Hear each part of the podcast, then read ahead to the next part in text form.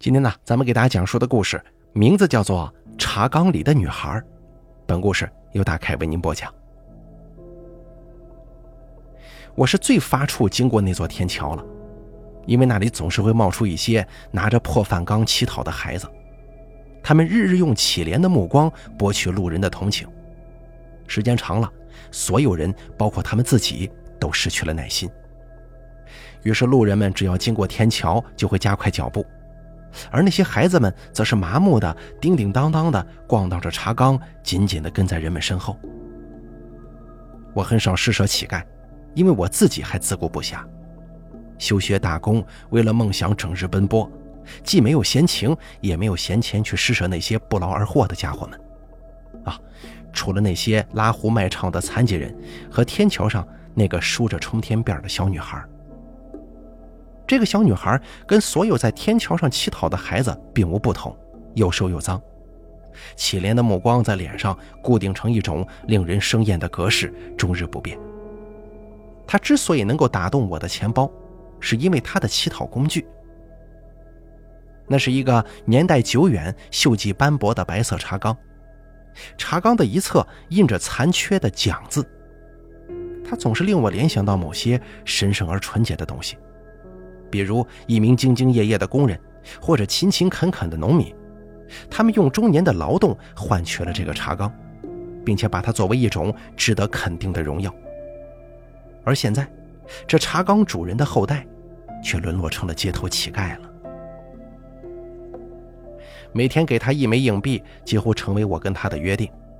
这种约定后来变成了习惯，直到有一天，女孩变得贪心起来。在得到了硬币之后，仍旧紧紧地跟在我的身后，甚至还用脏兮兮的小手扯住我的衣角，口中低低的喃喃自语，说什么也不肯撒手。我只好不耐烦地把他推倒在天桥的台阶上。也正是从那以后，我就再也没有施舍过他了，因为我的同情心是有限度的，只限一枚硬币。后来有一天。他明汪汪的双眼莫名其妙地变成了两个黑窟窿。不久之后，他脏兮兮的小脸儿变成了坑坑洼洼的沼泽，似乎被泼了硫酸。再后来，他的双脚被折断了。最后一次见到他的时候，他的四肢都变成了摆设，身子被链子固定在一个脏兮兮的木板上，仿佛像是一个十分劣质的木质娃娃。最终，他跟他的茶缸一起消失了。我是一个有教养的钟点工，专门为那些有教养的富人们洗衣服、做饭、整理家务。我的主顾只有三个，都在同一个别墅区。每天上午十一点到下午一点，我都在七号别墅服务；一点到三点是四号别墅，四点到六点是十一号别墅。住在七号别墅的朱老师自称是个很厉害的风水大师，但我对此表示怀疑。因为他不但从不出门替别人看风水，就连他自己的别墅风水似乎也不太好啊。七号别墅本来就背阴，他还在周围种满了芭蕉，那些墨绿色的大叶子遮挡了房间里所有的阳光。每次去他家做工的时候，我都会觉得阴气逼人，甚至就连朱老师本人也是阴沉沉的。他的脸惨白而细腻，声音柔细。总喜欢坐在芭蕉叶的巨大阴影当中自言自语，时而低声细语，时而轻轻笑着，有时候还会大声地说着一些莫名其妙的话，仿佛是在训斥不听话的孩子一样。在他家做工是最需要小心翼翼的，所有东西都得轻拿轻放，就连说话也必须压低声音，似乎稍微闹出点动静，就会惊扰到什么看不见的东西。别墅里的保安说：“朱老师家不干净，他近些年一直在养小鬼助运。据说他之前请来的钟点工都是被小鬼给吓跑的。”我不信鬼神，自然也谈不上害怕。跟所谓的小鬼相比，我心底里头更害怕朱老师本人。我怀疑他精神有问题，担心他万一某一天发起病来，会不分青红皂白的把我给杀了。就像是电影当中那些变态杀人狂一样。在天桥上的冲天辫女孩消失后不久，我在朱老师家客厅里阴气最重的角落发现了一个茶缸，锈迹斑驳的白色，侧面印着一个残缺的“蒋”字。坦白说，四号别墅陆太太家的工是最好做的，因为她从来不让我做家务。每天下午一点钟，陆太太都会端坐在客厅的沙发上，一手握着笔，另一只手捧着一个厚厚的笔记本，等待我的到来。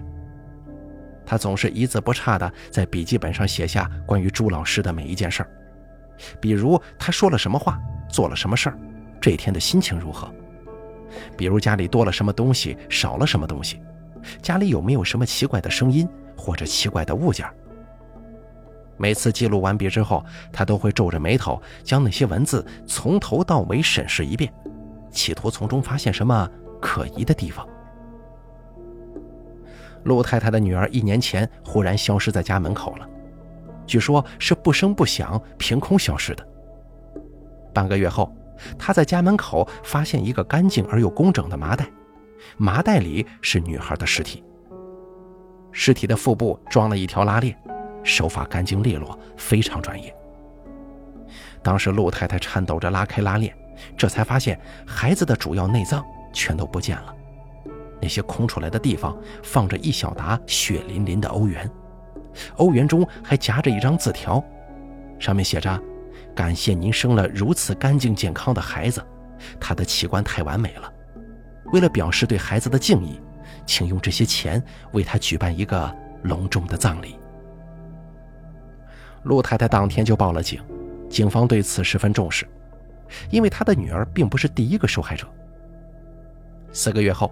一个贩卖人体器官的犯罪团伙被抓获了，主要罪犯都已经被绳之以法。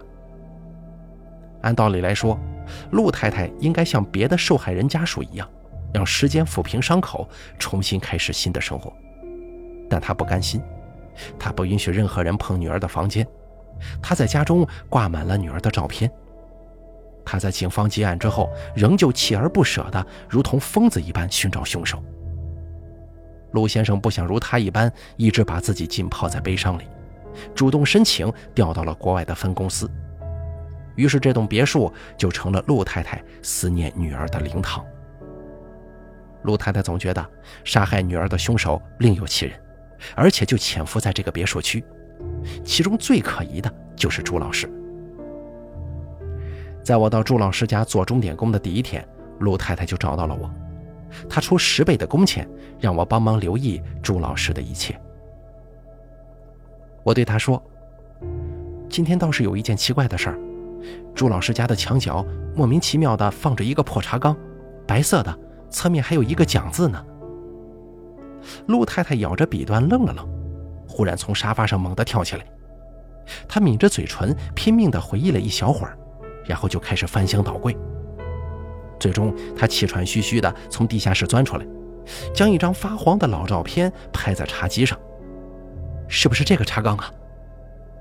照片上整齐地站着一排穿着灰蓝色工装的男人，每个男人手里都捧着一个白色茶缸，每个茶缸上面都印着一个“奖”字。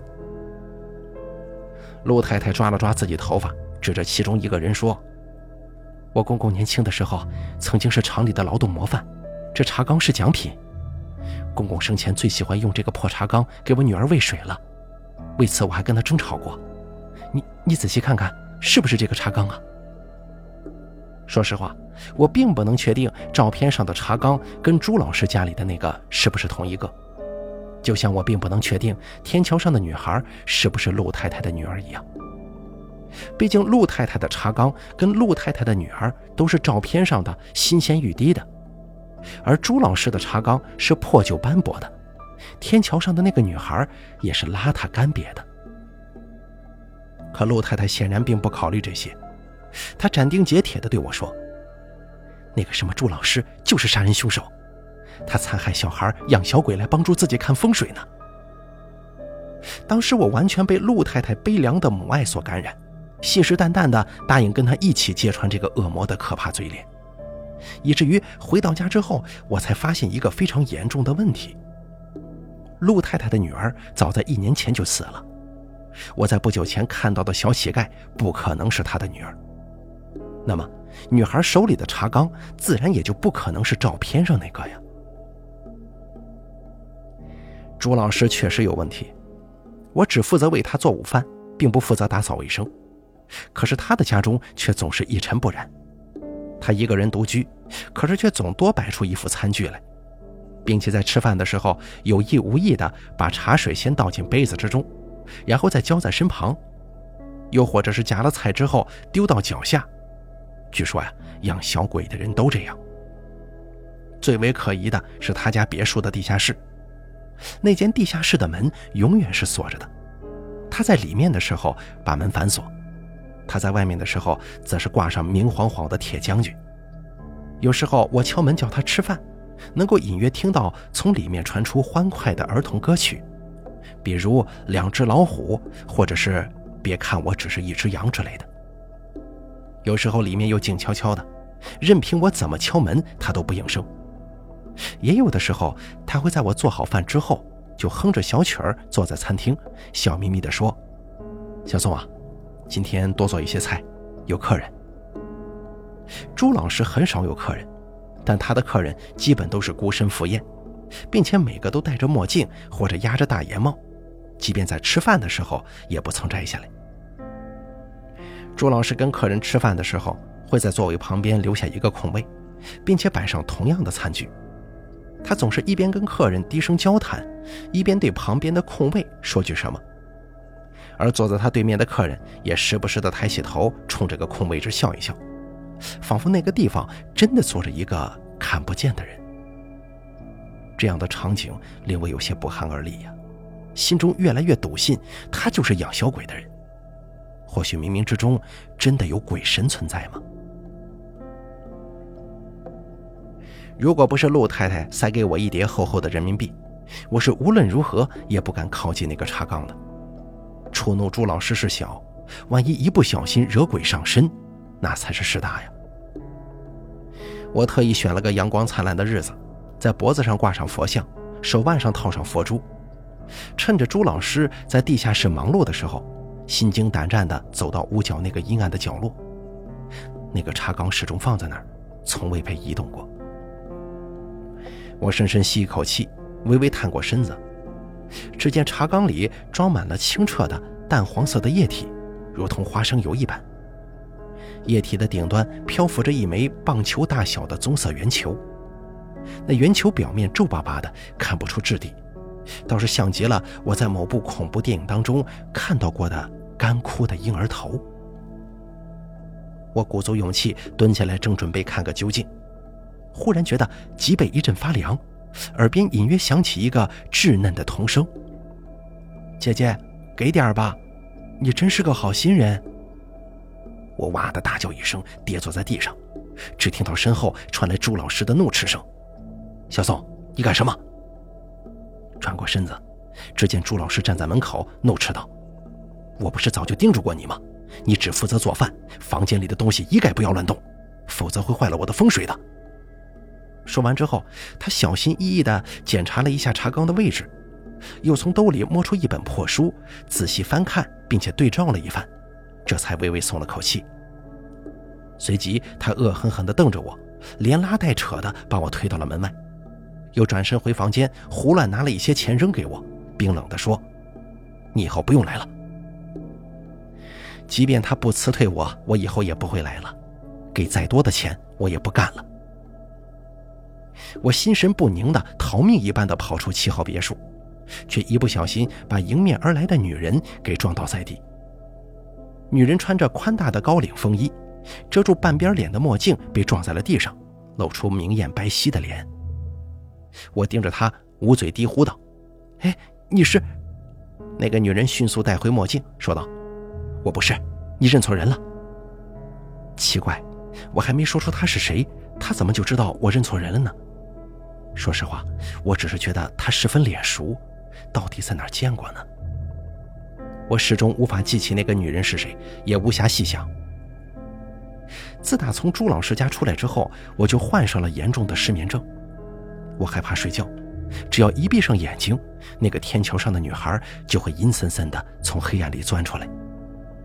她如同不倒翁一般蹲在一个破旧的木板上，用残缺的手臂夹着白色的茶缸，左右摇晃着身子蹭到我的身旁，可怜兮兮地说：“姐姐，给点儿吧。”梦里的我一路狂奔，可她始终不紧不慢地跟在我身后，重复着同样的话。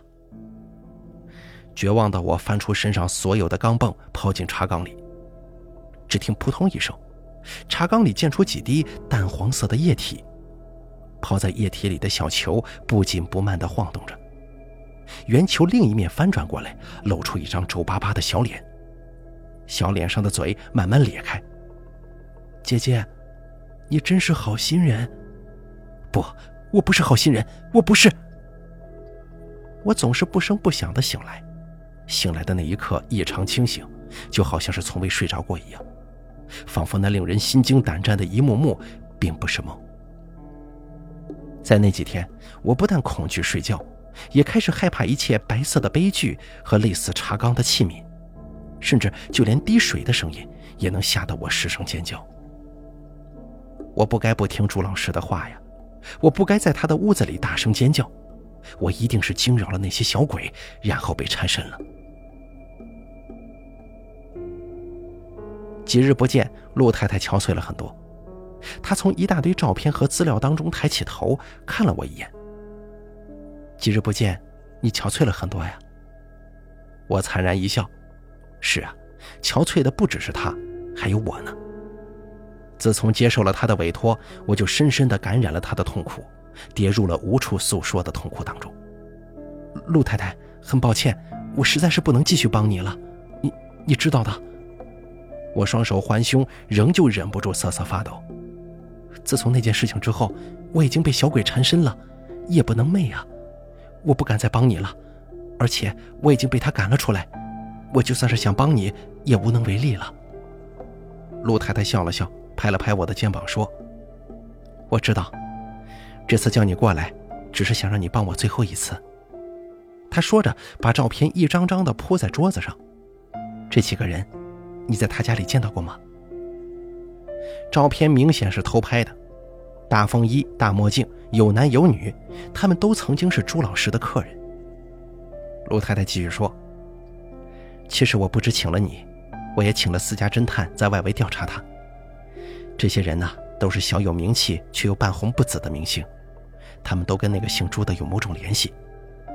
如果他们只是请他看风水，何必这样偷偷摸摸的？”如此诡秘的约见，只有一种可能，就是那个混蛋养小鬼，然后把小鬼卖给他们，帮助他们走红。陆太太说着，抽出最下面一张照片。照片里正是我被朱老师赶出来的那一天，在门口跟风衣女人相撞的那一幕。小宋啊，陆太太紧紧握住我的手，说道：“你看，这张照片里，你一不小心把他的眼镜撞掉了。”好好想想，你知不知道他是谁呀？只要找到他，就一定能弄明白他到底在搞什么鬼了。我皱着眉头仔细回想，眼熟，可我就是想不起来。陆太太提醒道：“他应该也是演艺圈的人，你想想，你都看过什么电视节目、电影或者电视剧呢？”经过陆太太这么一提醒，我赫然想起来了，是他。主持周末八点档综艺节目那个，没想到，因为我随随便便的一句话，就搭上了一条人命。那个女主持人死了。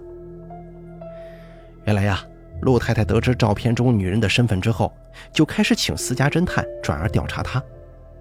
那个私家侦探发现，女主持确实是从朱老师那里买小鬼为自己助孕了，但他并没有直接告诉陆太太。而是把这个爆料给了媒体，于是不但这个女主持被推到了舆论的风口浪尖，关于一些港台艺人养小鬼帮助自己走红的八卦也被沸沸扬扬地吵了起来。倘若只是炒炒八卦，或许不会牵扯到朱老师身上，可那名女主持偏偏不堪舆论压力自杀了，这下子闹出了人命，警方自然就会介入。他们在死者家里发现了一个斑驳的白色茶缸，茶缸里装着剔透的尸油跟一块头骨，头骨上还刻着一些奇怪的图案呢。紧接着，警方根据陆太太提供的线索，很快获得搜查令，彻底清查了朱老师的别墅。当查到地下室的时候，警员中的女同志全都忍不住尖叫着冲了出来，而警方也很快封锁了现场，因此我并没有亲眼目睹里面的秘密。后来听别墅里的保安说，整个地下室收拾得十分干净，但是气味很重。三具小孩的尸体穿着红衣服悬挂在屋顶，身上还捆绑着奇怪的绳索。孩子尸体的对面是一台电视机和 DVD，里面循环播放着《喜羊羊和灰太狼》。除此以外，地下室还有一些造型奇怪的器具，大概是提炼尸油制作洋鬼道具用的。朱老师被捕，但案件到此并未结束。从朱老师的供词里，警方得到了更为重大的线索。那些被害的孩子都是从乞丐头目手中买来的，已经病得不能继续为他们赚钱的孩子。传说这样被人迫害致残、从未得到过关爱的小孩，怨气最重，最适合用来养小鬼。于是警方顺藤摸瓜，又一举破获了一个专门拐卖儿童的犯罪团伙。这个团伙的罪行简直令人发指。他们将拐卖来的小孩弄成残废，然后逼迫他们乞讨，变成他们赚钱的工具。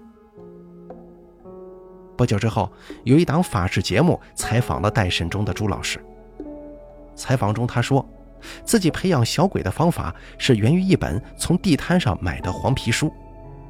更令人啼笑皆非的是，他本人竟然是不信鬼神的。他觉得有人买就有人卖。他不过是为自己找到了一条发财的门路而已。通常情况下，真相大白之后，总会迎来明朗的晴空，所有人都会变得释然轻松，然后像电视剧里大团圆的结局一样，留给观众一个幸福的背影。然而，我跟陆太太却并没有获得圆满。陆太太空忙一场。朱老师虽然真的是杀害小孩的凶手。但是他从未动过他女儿一根汗毛，甚至从未见过他女儿。这意味着陆太太必须接受一个现实，那就是杀害女儿的凶手早就死了，他的仇恨根本无处宣泄。而我也并未因为这个真相而获得解脱。那个天桥上的女孩仍旧夜夜摇摇晃晃地出现在我的梦里，她甚至变本加厉，出现在我生活的每个角落，哪怕是光天化日。他和他的茶缸深深地镶嵌在我的灵魂深处了。电视上连续播放了好几天的专题节目，各种专家都立场坚定地破除养小鬼类封建迷信之说。朱老师在法庭上坦言，他只是利用这种方式赚钱，养小鬼不过是故弄玄虚。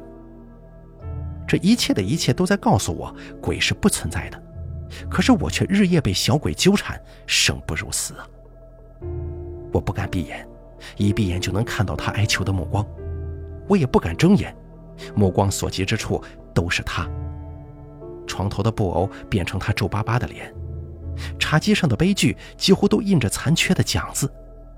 就算在人潮汹涌的人流里，跟某个陌生人不经意间目光交错的时候，我都会看到那路人的脸变成他脏兮兮的脸蛋儿。终于有一天，我彻底崩溃了。导火索是一辆公交车，确切的说是公交车上的投币机。人们鱼贯而入，硬币清脆地落进那个铁箱子里，发出咣当咣当的响声，这声音简直令我抓狂。轮到我上车的时候，那个投币机忽然变成了冲天辫女孩，她还是最初的样子，眼没有瞎，脸没有被毁，四肢健全。她捧着斑驳的茶缸，微笑望着我手中的硬币。说道：“姐姐，你真是个好心人。”我尖叫着把硬币甩到马路上，然后抱着投币机又踢又打，如同疯子一般扭打咒骂着这个冰冷的铁箱子。当我被众人制服的时候，铁箱子女孩顶着冲天辫，得意地笑着，那笑容令人咬牙切齿。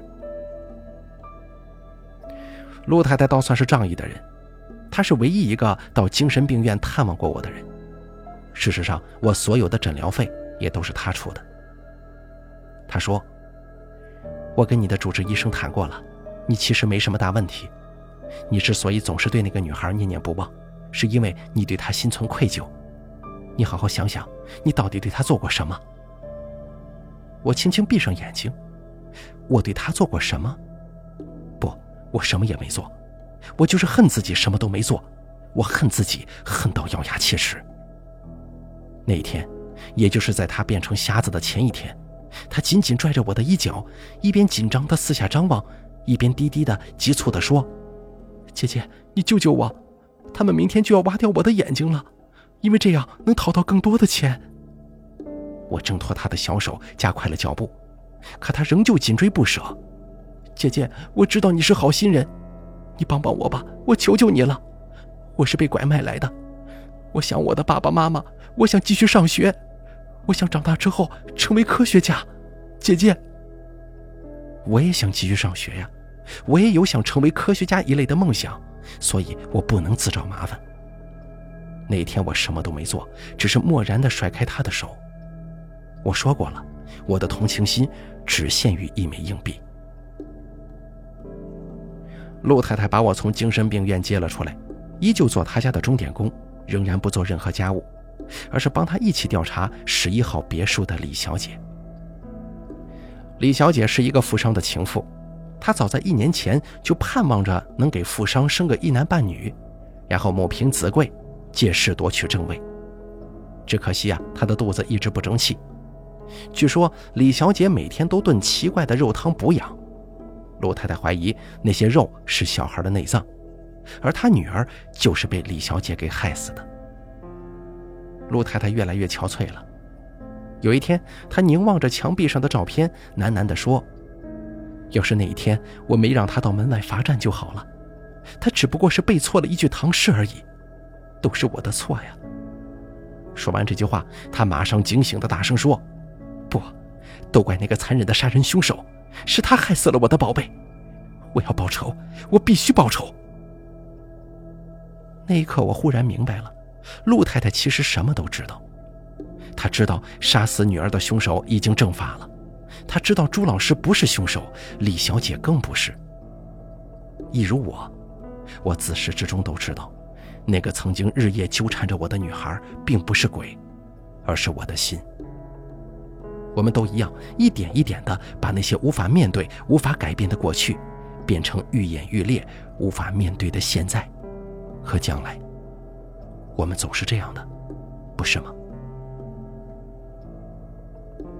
好了，茶缸里的女孩演播完毕，感谢您的收听，咱们下期节目不见不散。